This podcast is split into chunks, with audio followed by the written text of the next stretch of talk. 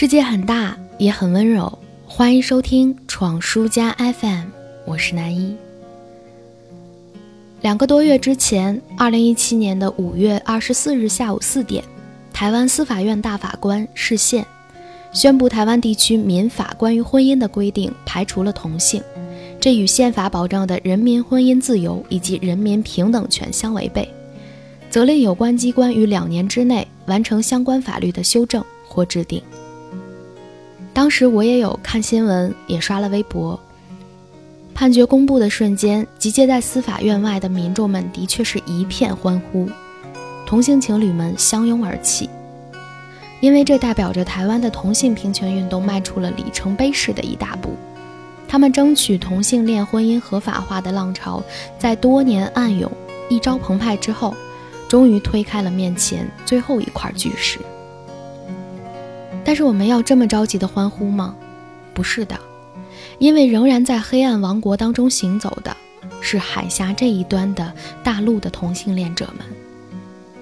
从最初建国后的同性恋被认定为流氓罪，到二十世纪末刑法废除同性恋的流氓罪罪名，二零零一年同性恋被非病理化，再到社会学家李银河教授曾经四次提交作为婚姻法修正案的《中国同性婚姻提案》。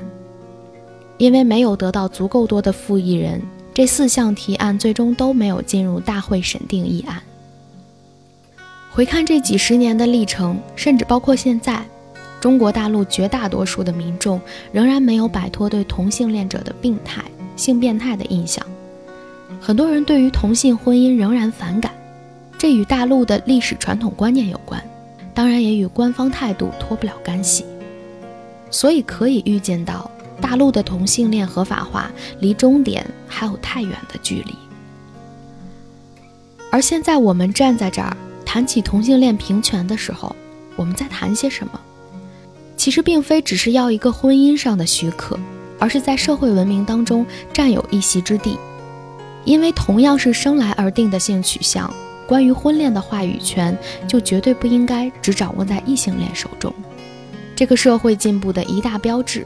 就是逐渐提升的包容度，而这个包容度当中，毋庸置疑，应当包括对不同性取向的平等对待。由此可见，台湾两个多月前对于同性恋婚姻的裁决，远非一个答案，而仅仅是一个开始。这股平等与尊重的风，什么时候能够彻底吹拂整个台湾，又什么时候能够越过一湾海峡，吹向大陆，我们都无法解答。但是我们仍然渴望着，在我们一次一次微弱的发声当中，以平等之名去争取让更多的人包容、理解这种不同形式的爱的选择，让他们的爱在温暖的沙地自由成活，让这条漫长的平权之路不断的缩短着，直到行至终点，他们能够看到彩虹旗缓缓升起，飘扬不落。Was a friend of mine. He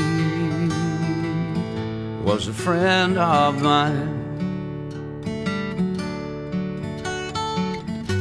Every time I think of him, I just can't keep from crying. Cause he was a friend of mine. He died on the road. He died on the road. He just kept on moving, never reaped what he could sow, and he was a friend of mine.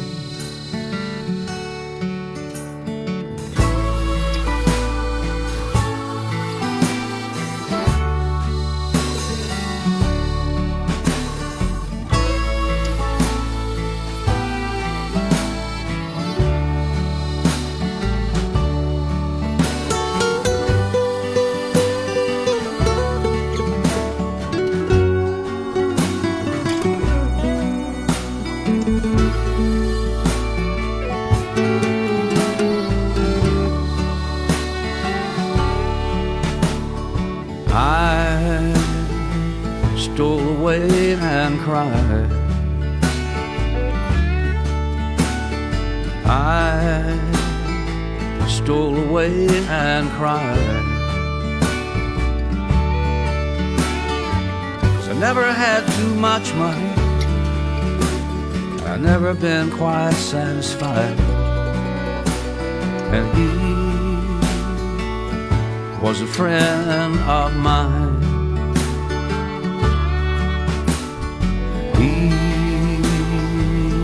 Never done no wrong.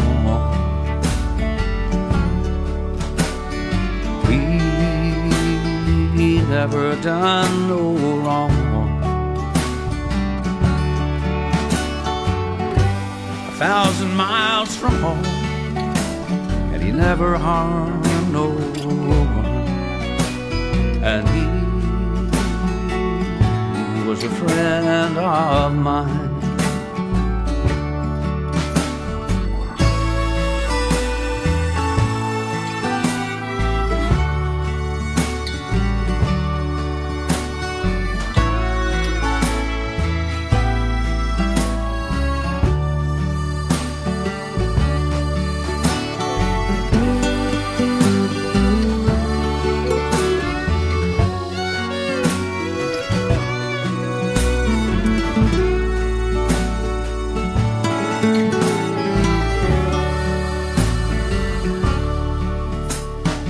He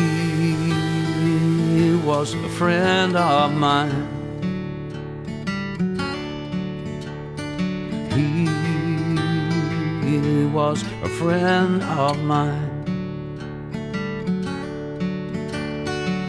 Every time I hear his name, Lord, I just can't keep from crying. Cause he was a friend of mine.